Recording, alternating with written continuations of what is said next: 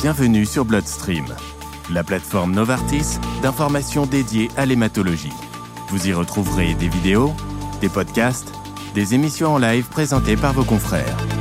Nous vous laissons maintenant avec votre intervenant du jour. Bonjour à tous, je suis Joséphine Cotillon, déléguée hospitalière en hématologie chez Novartis. Je vous souhaite la bienvenue dans ce podcast Novartis. Aujourd'hui, nous allons découvrir ensemble comment le numérique peut favoriser l'amélioration du parcours de soins des patients en hématologie. J'ai le plaisir d'accueillir deux invités experts. Tout d'abord, Anaïs Portalier, infirmière de coordination d'annonce et de suivi à la PHP. Bonjour Anaïs. Bonjour Joséphine, heureuse de participer à ce podcast et également Monsieur Jean-Pascal Piermet, vice-président de Teladog et président du LET, les entreprises de télémédecine. Bonjour Jean-Pascal. Bonjour Joséphine, je suis vraiment ravi de discuter aujourd'hui de ce sujet très important pour bon nombre de patients et pour nous, entreprises du LET. Dans ce premier podcast, nous vous proposons d'explorer les différentes facettes du parcours de soins en hématologie à l'ère du numérique et d'en faire un premier état des lieux. On ne peut indéniablement parler de ce sujet sans évoquer la réforme Ma Santé 2022, dont le numérique en est un pilier majeur. L'objectif de cette réforme est multiple. Repenser une organisation pour permettre une coordination optimale pour les professionnels de santé en développant des initiatives qui tendent à réduire la charge administrative et permettre de dématérialiser des procédures de manière à ce que les professionnels de santé puissent consacrer plus de temps à leurs patients et aux soins. C'est ambitieux. Ce podcast vous aidera, je l'espère, à mieux comprendre les solutions numériques en santé proposées. Alors, Monsieur Piermet, pouvez-vous nous partager en quoi les services numériques, qu'il s'agisse de ceux du programme e-parcours ou de ceux issus des programmes d'investissement privé, contribuent au parcours de soins en hématologie? Merci beaucoup de, cette excellente question.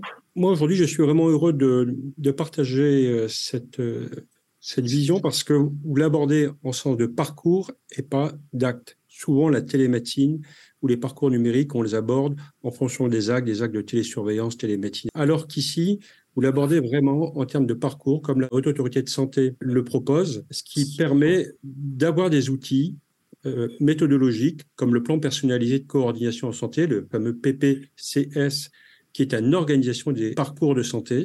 Et c'est vraiment important parce que le, le vrai fond, euh, la santé numérique, ça doit venir au service d'un travail en commun des professionnels de santé pour s'appuyer sur ces professionnels et évidemment s'appuyer sur la personne qui est prise en charge, qui est souvent la première concernée par son parcours de santé, le patient et ou son entourage et ses aidants.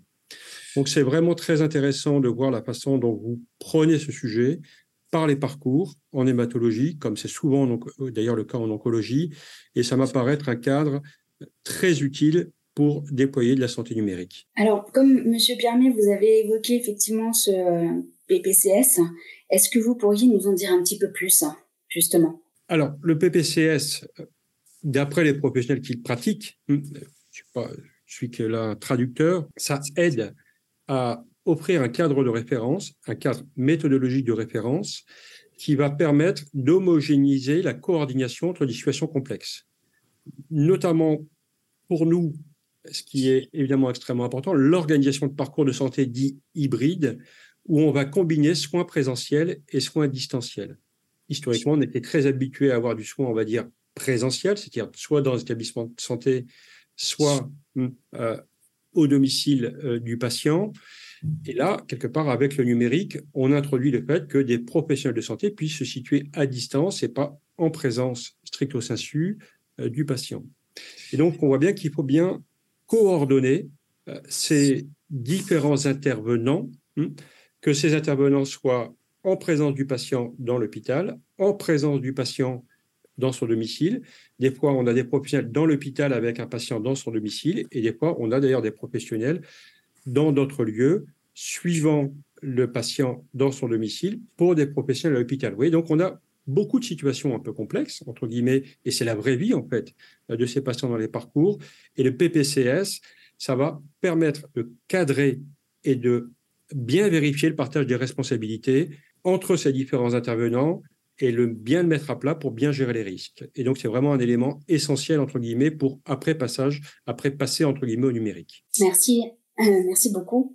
Alors je me retourne vers, euh, vers Anaïs et donc je voulais savoir, selon euh, votre expérience, quel est l'impact actuel de l'utilisation des outils numériques sur la gestion et l'organisation de, soins? Alors le numérique offre la possibilité d'organiser les soins vers le domicile et l'ambulatoire, ce qui est essentiel pour améliorer la qualité de vie des patients. mais cette transition vers le numérique se déroule aujourd'hui à deux vitesses. D'une part, il existe une disparité d'équipements et d'outils entre les différents hôpitaux, euh, ce qui exige une mise en place de procédures pour garantir une accessibilité généralisée aux solutions numériques, que ce soit en milieu hospitalier, en milieu extra-hospitalier ou même au sein des CPTS. Et puis, euh, d'autre part, euh, il y a un élément à prendre en compte actuellement avec la population vieillissante et puis une grande partie des patients euh, qui sont suivis en oncologie, qui sont des personnes âgées, euh, c'est euh, des patients qui ont des grosses difficultés à, comment dire, à utiliser les nouvelles technologies. On a des patients qui n'ont même pas de téléphone portable actuellement. Voilà, ça, ça fait partie d'une difficulté qu'on a au quotidien. Et puis, actuellement à l'hôpital, euh, on utilise encore des méthodes traditionnelles qui sont euh, principalement l'utilisation de fax. Donc ça, c'est des points qu'il va falloir prendre en compte. Merci Anaïs euh, pour votre témoignage. Jean-Pascal, pourriez-vous nous donner un aperçu de ce qui fonctionne bien en matière d'utilisation d'outils numériques? C'est difficile aujourd'hui de décerner des awards pour savoir s'il y a des solutions parfaites et des solutions euh, qui vont bien. Ce qu'on peut voir au moins, c'est la Haute Autorité de Santé a proposé cet été, le 25 juillet, euh, de déployer des outils de télésurveillance. Mais ce qui est très intéressant de voir, on va dire, quels que soient les outils numériques que l'on utilise, c'est que quand on discute avec les personnes qui ont mis en place ces parcours, avec les outils numériques, ils ont vraiment, et c'est ça vient juste d'être dit, beaucoup, beaucoup réfléchi en amont sur l'organisation. Et c'est vraiment un point important parce que dans les établissements de santé, en médecine de ville, modifier les organisations, modifier les pratiques des médecins, modifier les pratiques des infirmières, voire modifier les pratiques des patients, c'est quelque chose de très très lourd. Et donc ça veut dire qu'on doit offrir une organisation pérenne. Pour beaucoup de professionnels, on doit sortir des expérimentations et vraiment rentrer quelque part dans des nouveaux modes de prise en charge euh, numériques et présentiel, ces fameux parcours hybrides. Et donc, ça veut dire qu'on est obligé vraiment de réfléchir de manière approfondie sur les organisations euh, et après, on y vient y mettre les modèles économiques ou autres pour pérenniser euh, ces parcours. Merci Jean-Pascal. Et vous, Anaïs, pourriez-vous nous partager un exemple concret d'utilisation d'outils numériques dans votre pratique professionnelle? Bien sûr, Joséphine. Euh, je pense notamment à, à l'outil OnConnect, une solution de télésuivi euh, qu'on utilise pour les patients traités pour un cancer et qui est utilisé actuellement à, la PHP.